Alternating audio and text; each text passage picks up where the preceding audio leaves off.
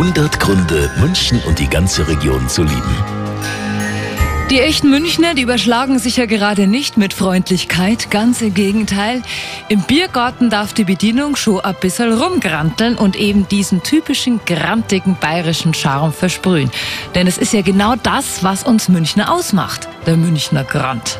Thomas Grasberger, das ist so ein Urmünchner und er hat sogar ein Buch darüber geschrieben, Der Grant, der Blues des Südens. Grant ist eine Form der Selbstdarstellung und er ist vor allem äh, eine Art der Kommunikation. Wenn Sie zwei Grantler in der Tram treffen, dann schaut es von außen vielleicht so aus, als würden sie sich angiften. In Wirklichkeit aber sind die sehr eng verbunden und sie wissen es und sie spulen damit, wenn sie gute Darsteller sind.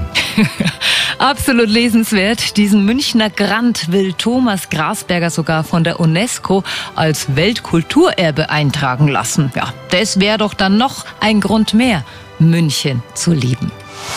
100 Gründe, München und die ganze Region zu lieben. Eine Liebeserklärung an die schönste Stadt und die schönste Region der Welt.